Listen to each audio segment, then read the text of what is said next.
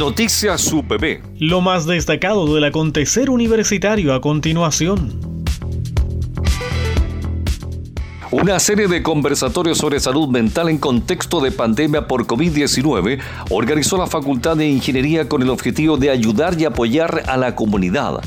La primera actividad se denominó Estrés en cuarentena y su impacto en el rendimiento académico y estuvo a cargo del psicólogo Gustavo Minder, quien trabaja con un enfoque cognitivo-conductual comentó la diferencia entre el estrés y la ansiedad, específicamente que lo primero se enfoca en el presente y lo segundo en el futuro. El estrés, aseguró, parte como estrategia evolutiva para mantenernos con vida, ya que antiguamente en el mundo prehistórico los humanos tenían que enfrentarse a escenarios peligrosos y debían activar todo su organismo para salir con vida de ello, teniendo dos opciones, luchar o huir. Además, agregó, se debe entender que el estrés es algo que constantemente estará en nuestro día a día, ya que vivimos en un estilo de vida donde es normal y esperable que nos estresemos por aspectos más psicológicos que físicos. Respecto al estrés académico, sería una respuesta desde nuestro cuerpo frente a estresores externos que tienen que ver estrictamente con lo educativo. Las estrategias centradas en la solución, dijo, tienen que ver con la confrontación, que es el hacer cosas en vez de evadir, planeación, que tiene que ver con entender qué es lo que nos estresa y generar una secuencia lógica de cómo ir avanzando en la solución y también la meta a las que esperamos llegar. Una reestructuración cognitiva que trata sobre replantear lo que le está estresando y saber cuáles son los aspectos importantes y cuáles no, porque quizás nos estamos enfocando en un aspecto que no era fundamental.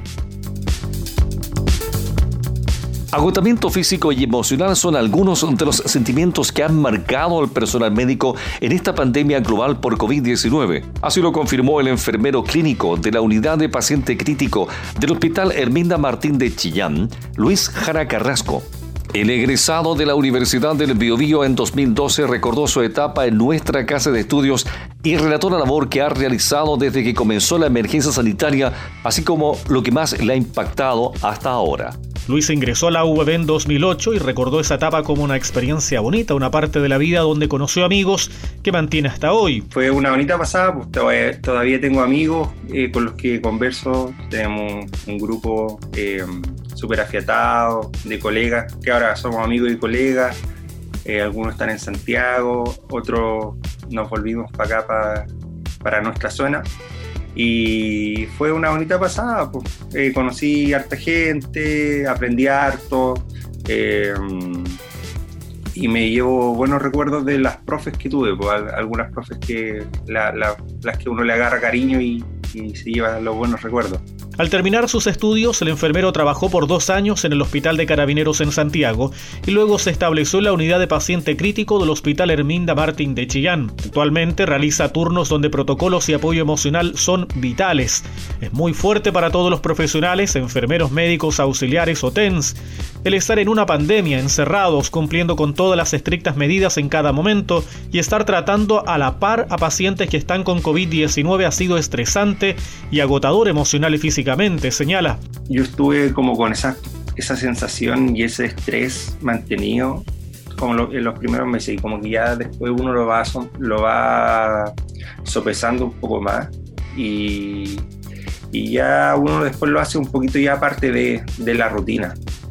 Eh, me acuerdo que hasta hace algunas semanas todos teníamos dolor de cabeza mantenido durante todo el día y que no, se nos mantenía los días libres también.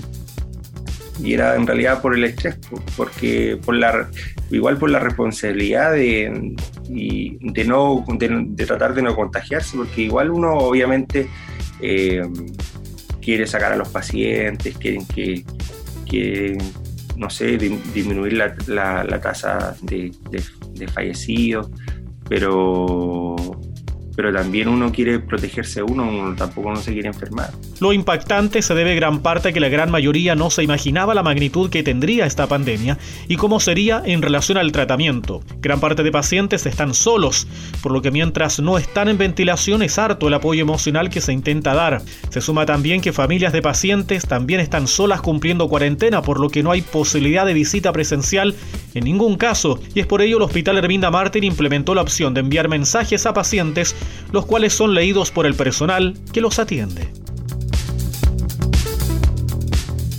El vicerrector académico de la UPB, doctor Peter Bajauserazo, destacó la capacidad institucional en términos humanos y técnicos para implementar la modalidad de educación a distancia en un periodo acotado y con todas las dificultades derivadas del escenario de pandemia por COVID-19. Los académicos de la UPB asumieron el reto y junto con identificar oportunidades de mejora, también advierten nuevas opciones de desarrollo a partir de las capacidades instaladas que dejará esta modalidad de enseñanza-aprendizaje. Nuestra universidad estatal y pública, con recursos limitados pero con convicción y compromiso, ha sido capaz de generar condiciones para implementar la docencia a distancia en un muy buen breve periodo. No ha sido fácil y sabemos que aún debemos mejorar, pero es válido reconocer el enorme esfuerzo desplegado más aún en el inédito contexto que vive nuestro país. El jefe de la Unidad de Gestión Curricular y Monitoreo, doctor Rodrigo Salazar, comentó que la unidad, a través del área de desarrollo pedagógico y tecnológico, ha contribuido con los académicos de modo de generar nuevas habilidades y competencias necesarias para la modalidad de educación a distancia. De gran utilidad han resultado capacitaciones también sobre recursos digitales para la docencia online. El vicerrector académico comparte reflexiones docentes al señalar que el escenario mundial cambió y la modalidad de educación a distancia experimentará un importante crecimiento y desarrollo de ahora en adelante porque presenta muchas oportunidades y ventajas. Debemos asumir que esta modalidad es una real alternativa para asegurar la viabilidad institucional, señaló.